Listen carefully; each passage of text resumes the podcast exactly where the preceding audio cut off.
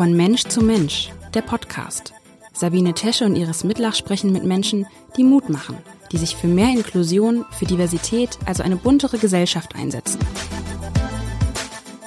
Der Podcast wird Ihnen präsentiert von der Hanse Merkur. Herzlich willkommen zu einer neuen Podcast-Folge. Mein Name ist Sabine Tesche und mein heutiger Gast ist Susanne Gasowski. Sie ist Journalistin und hat zusammen mit ihrer Kollegin Britta Sembach das Buch Die Kümmerfalle geschrieben. Darin prangern die beiden Autorinnen vor allem an, dass Frauen, die sich um alle sorgen, also oft den Hauptteil der Kindererziehung des Haushalts übernehmen, im Regen stehen, wenn die Ehe auseinandergeht. Und die Politik kümmert das gar nicht. Frau Gasowski, Sie sagen im Vorwort Ihres Buches, Ihres sehr interessanten Buches, Sie seien richtig wütend und fühlen sich im Stich gelassen, verkauft von politischen Verantwortlichen. Das ist ja doch ein ganz schöner Vorwurf. Warum sind Sie denn so wütend? Ja, wir sind deswegen so wütend, weil wir diese äh, Forderungen, die wir da stellen, nicht zum ersten Mal stellen, sondern ähm, tatsächlich ist es ja das dritte Buch, das äh, Frau Sembach und ich schreiben. Und wir beobachten die ganze ähm, Diskussion rund um die Kümmer, also die Care-Arbeit, die Sorgearbeit und die Vereinbarkeit von Familie und Beruf ja jetzt schon fast ein ganzes Jahrzehnt und haben äh, tatsächlich den Eindruck, dass sich, wenn überhaupt nur dann in, in Mikroschritten etwas verändert hat, also mitnichten ähm, etwas sich in die Richtung bewegt hat, ähm, dass weder wir noch äh, die Familien und die Frauen, äh, die nach uns kommen, in irgendeiner Art und Weise Entwarnung geben können. Das ist eigentlich der Grund, warum wir uns so ärgern. Warum ist es denn so, dass ähm, vor allem Kinder sich immer noch um Kinder, also vor allem Frauen sich vor allem immer noch um Kindererziehung, Haushalt, womöglich noch um die alten Eltern später kümmern? warum sie hat sich da, glauben Sie, so wenig geändert? Sind wir Frauen dafür etwa geboren, dazu erzogen worden oder eher so in Tradition verhaftet? Warum glauben Sie, hat sich da auch in der moderneren Welt nicht viel getan? Ja, das ist tatsächlich eine ganz wichtiges, ähm, wichtige Frage, der wir danach gegangen sind, also die, die, die wir uns natürlich auch gestellt haben. Ähm, wir haben ein ganzes Kapitel darüber geschrieben in, äh, in unserem Buch. Ähm, Warum sich so wenig getan hat, das ist äh, tatsächlich aus unserer Sicht schwer ähm, zu beantworten. Es gibt ähm, Stimmen, die sagen, es ist natürlich sozusagen in den Frauen folgen historischen, Frauen und Männer folgen historischen Rollenbildern, äh, äh, die sich so zementiert haben, ähm, dass man von ihnen kaum noch wegkommt. Ähm, das, das mag mit Sicherheit sagen wir, eine mögliche Erklärung sein, ob es das Problem hinreichend schildert, ähm, wagen wir zu bezweifeln, weil mittlerweile ja alle wissen, wie prekär eigentlich ähm, die Situation für diejenigen ist, ähm, die sich sorgen und äh, die die Kümmerarbeit übernehmen. Es muss also noch andere Gründe geben.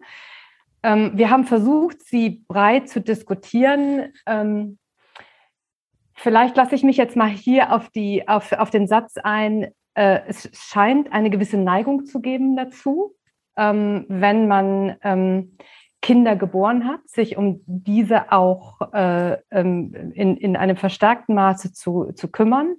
Ähm, diese Neigung ist natürlich ähm, dann auch verstärkt worden äh, durch, keine Frage, durch Erziehung und durch viele historische Rahmenbedingungen, die wir in diesem Buch auch äh, aufdröseln.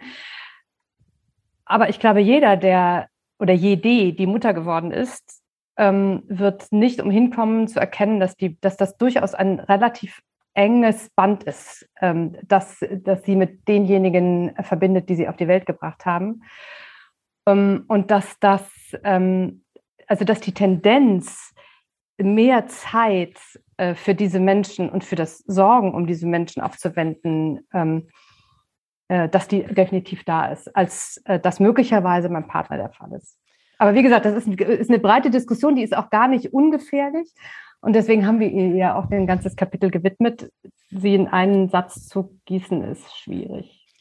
Damit geht man auch dünnes Eis, das haben Sie ja auch so da geschrieben. Da geht man auch sehr, sehr dünnes Eis. Ja, ja. das ist aber doch, mhm. Finde ich, ist es schon was sehr Deutsches. Also es ist ja in Frankreich weniger so. Also Frauen gehen ja hier oft in Teilzeit auch oft. Also das ist irgendwie schon hier ein bisschen mehr. Naja, aber das haben wir, das haben wir in unserem ersten Buch sehr gut, äh, finde ich, mal beleuchtet. Da haben wir nämlich äh, mal sehr genau untersucht, wie eigentlich äh, Familien funktionieren äh, in unseren Vorzeigeländern Frankreich und Schweden richtig ist, dass äh, zum Beispiel die Französin immer versucht, alles unter einen Hut zu bekommen. Da sind ja auch Mehrkindfamilien ähm, häufiger. Ähm, das hat äh, unter anderem auch, also Mehrkind heißt äh, zwei, drei oder vier Kinder. Das hat unter anderem auch was mit äh, der anderen steuerlichen Anerkennung ähm, von Kindern im französischen Steuerrecht zu tun. Das hat aber auch was damit zu tun, dass äh, zum Beispiel Vollzeitarbeit in Frankreich anders äh, konnotiert ist als in Deutschland und dass zumindest in den Städten, ähm, ich glaube, dass das äh, auf dem Land in Frankreich auch anders ist als zum Beispiel in Paris oder in Bordeaux, dass zumindest in den Städten ähm, auch die Vereinbarkeit von Familie und Beruf ganz, ganz anders organisiert ist. Es gibt äh, die, äh, ähm, äh, die École Maternelle, also eine, eine Vorschule, die Ganztagsbetreuung ähm, anbietet. Äh, die, die Schulen sind, sind Ganztagsschulen in der Regel. Aber, und auch das haben wir geschrieben und auch das äh, sieht man in Frankreich, ähm, es gibt auch eine große Bewegung äh, ähm, unter Französinnen, die sagt, äh, wir sind jetzt nicht die eierlegende Wollmilchsau und strengt das auch ziemlich an.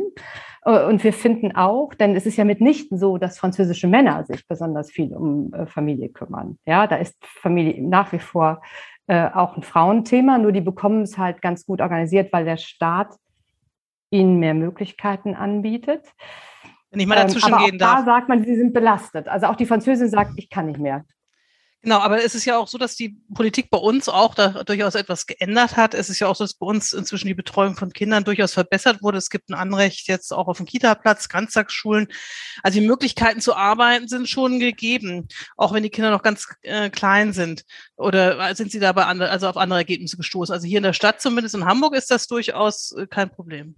Nein, überhaupt nicht. Wir sind gar nicht auf andere, äh, ähm, äh, äh, auf andere Statistiken oder andere Ergebnisse gekommen. Und es ist ja auch so, dass ein äh, Großteil der Mutter berufstätig ist. Das ist ja überhaupt nicht die Frage. Also ähm, äh, ein, ein Kinder haben und einen Job haben, das schließt sich ja gar nicht unbedingt aus. Die Frage ist nur, äh, wie gut sind die Möglichkeiten der Vereinbarkeit? Sie haben gerade angesprochen die Ganztagsschule oder auch, den, auch die Kita, den Kindergarten. Es gibt nach wie vor ähm, gerade auf dem Landkindergarten, die um, skandalöserweise um 12 Uhr schließen. Also da ist mitnichten äh, die Ganztagsbetreuung flächendeckend in ganz Deutschland angeboten.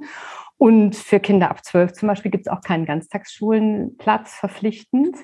Äh, und ähm, wir beide haben ja Kinder. Also es ist ja nicht so, als wenn man Zwölfjährige sozusagen den ganzen Tag völlig alleine lassen kann. Da muss schon irgendjemand mal da sein, der nachschaut. Also Berufstätigkeit und Familie schließen sich überhaupt nicht aus. Nichtsdestotrotz sind die Bedingungen nicht so, äh, dass sich zum Beispiel Vollzeiterwerbstätigkeit und Familie so wahnsinnig gut ähm, verbinden lassen für beide Partner. Also die meisten Mütter arbeiten Teilzeit. Das ist richtig. Und Sie kritisieren ja im Prinzip, dass nach der Unterhaltsreform von 2008 äh, Frauen, wenn sie mindestens äh, Kinder, die drei Jahre alt sind, nach der Trennung für sich selbst sorgen sollen. Was ist daran falsch, Ihrer Meinung nach? Also wir hatten ja gerade gesagt, dass die meisten Mütter in Teilzeit arbeiten. Ähm, und dann äh, oft durch den Anreiz äh, des Ehegattensplittings, wenn sie verheiratet sind, dann auch noch an dieser unbeliebten Steuerklasse 5. Also es ist ja mitnichten so, dass ähm, Teilzeit tatsächlich etwas ist, was den, den ähm, unbedingt den Erwerbs- oder den, den kompletten Unterhalt sichert. Und beim ähm, Unterhalts, bei der Reform des Unterhaltsrechts 2008 war ja vor allen Dingen ähm, im Blick, wenn äh, eine Ehe geschieden wird und eine zweite Familie gegründet wird, dass dann noch genügend äh, Geld da ist, also beim Mann ist, dass er diese zweite Familie sozusagen auch noch weiter unterstützen oder unterhalten kann. Und jetzt mal Hand aufs Herz, bei späten Trennungen ähm, oder die ja im Trend liegen, wie wir in diesem Buch auch schreiben, ist es mitnichten so, dass Frauen mit, mit Mitte 40 äh, oder Anfang 50 auf die Idee kommen, nochmal selber eine Familie zu gründen, sondern die versuchen, auf eigenen Beinen zu stehen und ähm, ihren Kindern ähm, äh, ein Heim zu bereiten. Und da ist es tatsächlich so, also das finden wir als, äh, empfinden wir als große Ungerechtigkeit, dass in diesem neuen Unterhaltsrecht die Sorgearbeit, äh, die unter den Partnern aufgeteilt worden ist, äh, und deswegen viele Mütter Teilzeit gearbeitet haben, dass die tatsächlich überhaupt nicht mehr irgendwie abgebildet wird. war das denn früher anders? Also früher gab es natürlich auch diesen Spruch, einmal Arztgattin, immer Arztgattin, wenn man ehrlich ist, den kennen Sie sicher auch. Ja, also, sehr ne, diskriminierend. Einerseits ja, aber es ja. gab durchaus, äh, tatsächlich bin ich auch in einem ärztlichen Umfeld aufgewachsen, da gab es durchaus die Frauen, die nie in ihrem Leben irgendetwas gemacht, also nie gearbeitet haben. Okay, sie haben, ähm, also auch ne, als die Kinder groß waren und sich einfach darauf verlassen haben, dass sie immer versorgt waren. Das ist, finde ich, emanzipatorisch auch ein bisschen ähm, anzuzweifeln durchaus. Ähm, oder fanden Sie das besser früher, dass eben die Männer, wenn oder wenn man einmal so eine Ehe eingegangen ist, eben die Männer verpflichtet waren, sozusagen Leben lang für ihre Frauen aufzukommen auch. Also äh, was ist da dazwischen dann? Ja, naja, sagen wir mal so. Also erstmal müssen wir vielleicht mal über den Arbeitsbegriff diskutieren ein wenig. Also ähm, Sorgearbeit ist ja durchaus auch Arbeit. Also das ist das, was immer so ein bisschen run da, äh, runterrutscht bei dieser Diskussion. Also nach dem Motto, es waren dann die Frauen, die sich äh, um die Kinder gekümmert haben und der Mann ist rausgegangen ins wahre Leben und, und arbeitet. Ähm, schon das ist ein bisschen, ein bisschen schwieriger Arbeitsbegriff, sich um Menschen zu kümmern, kleine oder große. Also wir, wir, es gibt ja auch äh, Frauen, die direkt äh, aus dem Kindergroßziehen in das Eltern- und Schwiegerelternpflegen gerutscht sind. Und das sind gar nicht so wenige. Also das Kümmern um Menschen, die sich selber nicht helfen können oder die selber noch nicht auf eigenen Beinen stehen können oder nicht mehr auf eigenen Beinen stehen, ist Arbeit. Und das ist auch keine, kein Vergnügen und keine lustige Arbeit, sondern das ist ähm, ähm, tatsächlich echte Arbeit, aber es ist eben unbezahlte Arbeit.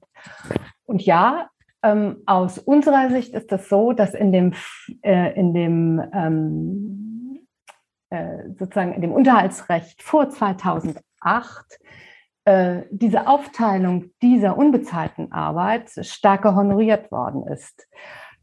Wir haben mit dieser Umdiktion des, des Unterhaltsrechts 2008, und das hat eigentlich schon vorher begonnen, nämlich, wenn wir ehrlich sind, schon mit der Agenda 2010 und dem Anspruch, an alle erwachsenen Menschen erwerbstätig zu sein und dem, der, der Idee dahinter, nur Erwerb sichert äh, Existenz und Rente, ähm, haben wir sozusagen diese Care-Arbeit immer weiter abgewertet und sie dann letztendlich ähm, ja so komplett ins Private verdrängt und einfach nicht mehr sichtbar gemacht. Und äh, dagegen stehen wir schon auf äh, und sagen, ja, äh, tatsächlich ist das anders abgebildet vorne, früher. Und diese, diese Arztgattin, diese berühmte oder diese Zahnarztgattin, ja, klar gibt es die, aber wie, wie breit ist das? Also wie viele trifft das wirklich? In den meisten Fällen ist es in Familien so gewesen, ähm, Papa Vollzeit, Mama hat dazu verdient, die Kinder sind großgezogen gezogen worden. In vielen Familien wurden dann noch äh, Eltern oder Schwiegereltern ähm, äh, gepflegt. Und wenn man dann in der Situation im Stich gelassen wird, ist das, was man als Lebensleistung durchaus deklarieren kann, aus unserer Sicht nicht mehr abgebildet. Wie war das denn bei Ihnen? Das würde ich gerne mal zu Ihnen auch selber kommen. Sie schreiben mhm. ja auch relativ offen ähm, in Ihrem Buch dazu. Äh, Ihre Ehe ist ja auch nach vielen Jahren gescheitert. Und ich nehme an, vielleicht weiß nicht, waren Sie auch so 40, jetzt sind Sie ähm, auch in dem mhm. Alter rum. Mhm. mhm. Ähm, sind Sie denn auch in diese Kümmerfalle geraten? War das auch eine Motivation, ähm, das Buch so zu schreiben? Also bei mir ganz persönlich war es nicht ganz so stark. Also ja, ich, ich bei mir war es eine Reise. Ich habe ähm, immer ähm, Vollzeit gearbeitet. Ich habe mir auch immer die äh, Sorge und Erwerbsarbeit mit meinem Mann geteilt. Ähm, mein Mann war äh, freiberuflich tätig, deswegen war das möglich. Ich war festangestellt ähm, beim öffentlich-rechtlichen äh, Fernsehen. Und äh, als ich das mit zwei Jungs ähm, neun Jahre lang in leitender Position gemacht habe, habe ich irgendwann gesehen, so, so funktioniert das nicht. Irgendwas geht hier wirklich den Bach runter bei uns. Wenn beide voll erwerbstätig sind, zwei Kinder großgezogen werden müssen, dann bleibt irgendwas auf der Strecke. Ähm, das war Motivation, das erste Buch zu schreiben, die Alles ist möglich Lüge, warum Familie und Beruf unter den Bedingungen, unter denen wir sie leben müssen, in Deutschland nicht zu leisten sind und habe dann einen sehr riskanten Schritt gewagt. Und zwar bin ich dann ausgestiegen und habe tatsächlich äh, den Großteil der Sorgearbeit übernommen und eben dieses Buch geschrieben, Die Alles ist möglich, Lüge und dann auch unser zweites Buch. Und in der Tat, dann ist unsere Ehe gescheitert. Ähm, und ich habe mich relativ schnell wieder umorientieren müssen. Mittlerweile bin ich äh, wieder Vollzeiterwerbstätig mit zwei äh, Jungs in der Pubertät. Das ist auch manchmal lustig, manchmal nicht. Ähm, also in der Kümmerfalle war ich nicht, aber ich weiß zumindest, worüber ich, ähm, ich rede. Ich weiß, äh, was es bedeutet, wenn beide versuchen, ähm, es auf Augenhöhe zu schaffen. Ich weiß, was da auf der Strecke bleiben kann. Ich weiß, was es bedeutet, wenn eine Ehe scheitert, wie wir ähm, das in unserem Buch auch skizziert haben. Und ich habe das große Glück, dann eben durch meine, meine ähm, durchgehende Erwerbsbiografie relativ schnell wieder äh, äh, in, in eine Festanstellung zu kommen. Aber dieses Glück haben beileibe nicht alle, wenn sie Frauen, wenn sie lange ausgestiegen sind. Ähm, das heißt, ja, ich hab, hatte so ein bisschen die Ahnung davon, was es bedeuten kann, in so einer Falle zu sitzen, ja. Äh, sie sagen, wenn Sie lange ausgestiegen sind. Ähm, und ähm, das ist ja genau das Problem. Also Frauen müssen nicht lange aussteigen. Ähm, also ich denke, ich persönlich denke, dass ein Aussetzen aus einem Beruf von mehr als drei Jahren schon ziemlich lang ist. Das dürfen sie ja. Und wenn sie dann nochmal ein Kind bekommen, können sie insgesamt sechs Jahre rausgehen. Ähm, und wenn man das wirklich macht und sagt, das ist mir so wichtig, äh, dann ist das doch irgendwie ein Stück weit auch eine private Entscheidung. Warum soll das denn die Politik lösen? Weil das eine private Entscheidung ist, ähm, die für die Gesellschaft ja einen hohen Nutzen hat. Also ich entscheide mich ja nicht privat ein Sabbatical zu nehmen und einmal um die Welt zu segeln oder äh, äh, einen Nutzgarten anzulegen, sondern ich entscheide mich dafür, äh, eine Familie zu gründen, Kinder zu bekommen, diese Kinder aufzu aufzuziehen und sie zu ähm, sozusagen äh, äh, äh, damit eine Gesellschaft am Leben und am Laufen zu halten. Und das hat ähm, ja durchaus einen großen gesellschaftlichen Wert, den Familien äh, machen und übernehmen. Um, und es ist nicht zu viel erwartet oder zu viel verlangt, wenn eine Gesellschaft ihnen dann ähm, Rahmenbedingungen bietet, äh, die diesen Job leichter macht und ich rede jetzt ganz be bewusst von Job, also die diesen, diese Art von Tätigkeit erleichtert ähm, und absichert. Was ist denn so Ihre, also was mich, also ich, ich kann, kann Ihnen folgen, weil ich das tatsächlich ähm, auch durchaus äh, erlebt habe bei, bei Freundinnen. Ähm, ich bin ja auch 50 Jahre alt, das haben wir auch schon mal geklärt. Mein Mann und ich haben also auch wie ähnlich wie Sie auch Kindererziehung und ähm, den Haushalt immer geteilt.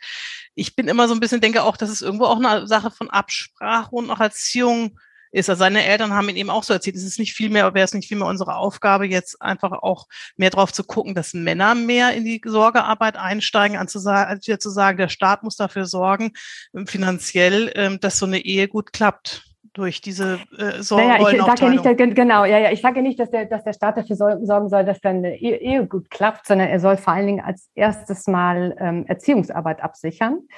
Ähm, also für eine Ehe, in, in, in, ob eine Ehe klappt oder nicht, ist das ist wirklich mal eine ganz private Geschichte. Aber ich ähm, also dieser, dieser Ruf nach den Männern, den, den höre ich wohl und verstehe ihn auch, sehe, sehe aber nicht, dass sich so wahnsinnig viel ändert. Also es ist, ähm, äh, also wenn man sich jetzt mal wirklich die nackten Zahlen an, äh, anschaut, hat sich das Engagement von Männern in Beruf und Haushalt nicht signifikant erhöht. Ähm, es gibt eine ganz interessante Bertelsmann-Studie äh, zu der Aufteilung von Hausarbeit und Erwerbsarbeit während äh, des Lockdowns. Also als auch Männer die Möglichkeit hatten oder auch tatsächlich Homeoffice gemacht haben. Und es ist sehr, sehr erschreckend, dass ähm, fast 90 Prozent äh, aller Männer sich nicht wirklich zuständig gefühlt haben für die Versorgungsarbeit. Ähm, und ich weigere mich, dem, den schwarzen Peter den Frauen zuzuschieben, nach dem Motto, ihr habt einfach zu wenig äh, aufgefordert, äh, sondern ich glaube, das hat äh, wirklich etwas damit zu tun, dass sich Männer für sowas offensichtlich nicht wahnsinnig zuständig fühlen. Und auch wichtig, wenn sie das, es, es denn übernehmen, geraten sie ja in die gleiche Falle wie Frauen. Also es ist ja im Prinzip geschlechterunabhängig, wann, ob ich in die Kümmerfalle gerate. Wenn ich im, derzeit Sorgearbeit übernehme, übernehme ich es unentgeltlich und wenig abgesichert ähm, und rutsche entweder immer in die Vereinbarkeitsproblematik, wenn ich mein, meine, meine Absicherung selber durch Erwerb äh, ähm, äh, schaffe, oder aber in eine prekäre Situation. Und ähm, das kann man durchaus strukturell lösen. Sie unterstellen ja äh, Männer, Sie sagen das sogar, ein, ein, ein, der neue Mann sei ein Mythos, ein seltenes Exemplar. Ähm, aber wenn man hinguckt, gibt es doch auch immer mehr Männer, die Teilzeit arbeiten, Elternzeit nehmen, sich kümmern. Also man kann das ja nicht nur auf die Hausarbeit immer beziehen. Das haben Sie jetzt ja gerade eben gesagt, so nicht Erziehungsarbeit, sondern Hausarbeit. Das wäre jetzt eine Sache. Aber nee, nee, Erziehungsarbeit, also gut, ich meinte mit Haus, Haus- und Erziehungsarbeit Schrägstrich, ja. Also Sie meinen, ob es den Mann gibt, den, den neuen Mann aus unserer Nee, Sie sagen, den gibt es überhaupt nicht. Also ich meine, man nee. sieht, wenn man so ein bisschen umguckt, ähm, würde ich schon sagen, dass Teilzeit durchaus, dass es immer mehr Männer gibt, die darauf achten, dass jetzt ähm, äh, auch sie Zeit für ihre Kinder genug haben, dass sie, also jetzt die neuere Generation, dass sie ähm, auch Elternzeit nehmen, dass sie ähm, weniger arbeiten. Klar, es ist halt mhm. damit weniger Geld verbunden. Das ist schon wahr. Das ist ähm genau, also wir, genau, ganz genau, das ist schon wahr. Und es ist auch nicht so, es ist auch nicht so, auch in diesem Buch schreiben wir nicht, dass es den überhaupt nicht gibt. Natürlich gibt es ihn, da gibt es ja auch Statistiken, aber es gibt ihn immer noch in einer, in einem relativ geringen Maße dafür, dass das äh, Thema ja nun schon ähm, einige Jahre populär ist. Ähm, also wir haben die Alles ist möglich Lüge vor acht Jahren äh, ähm, äh, publiziert. Und auch da gab es ja schon äh, die ersten äh, Stimmen, die sagen, also es gibt den neuen Mann und äh, äh, Männer sind sozusagen, werden jetzt mit ins Boot geholt. Aber ähm, dafür, so, sagen wir mal, ist der, ist der Anstieg der Männer in Teilzeit nicht signifikant genug. Sind, es ist immer noch ein relativ äh, geringer Anteil, der Teilzeit arbeitet. Ähm, und richtig, sie nehmen Elternzeit, aber auch in der Regel nur diese beiden äh, Monate, um dann das Elterngeld auch voll zu bekommen. Also sel ganz selten äh, ähm, äh, steigen Männer tatsächlich äh, ähm, mehr als zwei Wochen oder sagen wir mal einen Monat aus. Also ein Jahr, da kann man, glaube ich, an einer Hand abzählen. Das ist fast ein einstelliger Bereich, glaube ich, äh, in Prozenten ausgedrückt. Also ich, ich würde niemals sagen, es gibt ihn nicht. Man sieht ihn ja. Ähm, aber es gibt ihn vor allen Dingen am Anfang. Äh, dann gibt es auch da das Problem, dass viele Arbeitgeber auf den neuen Mann vielleicht noch gar nicht so sehr eingestellt sind. Und dann ist es ja auch immer eine Frage der Dauer. Also wir beide haben Kinder und wir wissen, ähm, es ist ja nicht mit den ersten drei Monaten oder den ersten drei Jahren oder den ersten sechs Jahren getan, sondern äh, Kinder ähm, großzuziehen ist ja durchaus äh, ähm, eine Langzeitgeschichte. Ähm, und ähm, da ist tatsächlich der Anteil äh, von sich kümmernden Männern, die signifikant auf einen Teil ihrer Erwerbsarbeit äh, verzichten, doch immer noch ausgesprochen gering.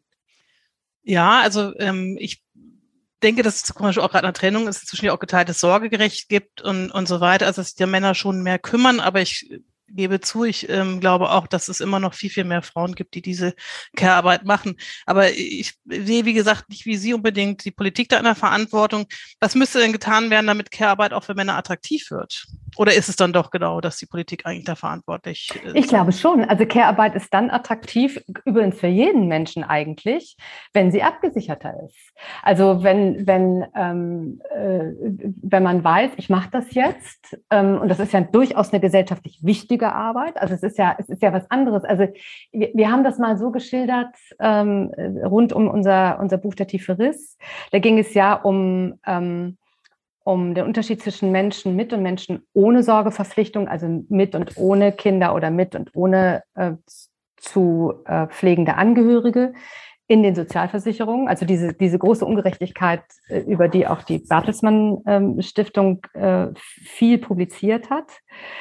Ähm, und es ist ja wirklich ein Unterschied, ob ich mir einen Hund anschaffe oder ein Kind. Also einfach gesellschaftlich. Es ist eine gesellschaftlich wichtige Aufgabe, die ich da übernehme. Und sie gewinnt dann an Attraktivität für beide Geschlechter, wenn sie gesellschaftlich anerkannt wird. Also wenn es Menschen gibt, die sagen, ja, das ist nicht nur nice to have und es ist eben nicht dein Privatvergnügen, ähm, sondern das, was du machst, ist wichtig für uns. Wir sehen das und wir sind auch bereit, ähm, das abzusichern. Also, Aber wie soll das konkret aussehen? Also sollen dann alle die Kinder mhm. bekommen, ob egal, arm, reich, 100.000 ähm, Millionäre, jeder soll dann nochmal ein extra, ich meine, es gibt ja Kindergeld extra noch. Also was, wie stellen Sie sich das jetzt konkret vor, was man dann also wenn, soll? Mh, genau, wenn wir, wenn wir jetzt einmal darauf schauen, was das Bundesverfassungsgericht in dieser Woche entschieden hat, ich glaube in dieser oder in der letzten, ich glaube in der vergangenen Woche entschieden hat, da hat es ähm, sozusagen einen, einen ähm, Kinderfaktor in der Pflegeversicherung äh, eingezogen. Gesagt, wer, wer sozusagen viele Kinder hat, äh, muss einen Teil, äh, einen bestimmten Anteil an Pflegeversicherung weniger zahlen. Und sowas könnte man zum Beispiel auch in der Rente machen. Das war ähm, durchaus angedacht, als ähm, das Rentensystem damals äh, gegründet worden ist, ähm, äh, Anfang der 50er Jahre, dass es einen generativen Faktor geben sollte. Also dass man nicht nur ähm, denjenigen Rente zahlt, äh, über die Erwerbstätigen, ähm, die ausscheiden aus dem Erwerbsprozess, sondern dass es auch eine Art von Rente gibt für Kinder, also für diejenigen, die erst ins Erwerbsleben hineinwachsen. Ähm, das ist ja auch die Idee des kind der Kindergrundsicherung, weil das sozusagen ähm, ein eigener ja, Grundsicherungstitel ist, sowohl für, äh, für das Kind als auch für die ganze Familie. Und so, über solche Dinge könnte man durchaus nachdenken jetzt sind wir da bei der Rente. Das dauert ja eine ganze mhm. Weile, bis man von ähm, 50, wenn die Ehe geschieden ist, in die Rente kommt. Das sind dann nochmal mhm. 15 Jahre. Also es geht ja eigentlich im mhm. Prinzip auch darum, wie gelingt es uns, dass Frauen nicht in dem Moment, wo sie, wobei man ja sagen muss, Titel werden ja auch geteilt, dann äh, in diese in diese Armutsfalle geraten, weil es ist natürlich so, dass mhm. es, wir wissen auch, wer alleinerziehend ist, hat das größte Risiko, in die Armutsfalle zu geraten, wobei das meistens auch Frauen sind, die jetzt schon ohne Mann angefangen haben. Aber wir reden jetzt ja vor allem auch um Frauen, die ähm, mit keine Ahnung, Mitte ne, 40 oder 50.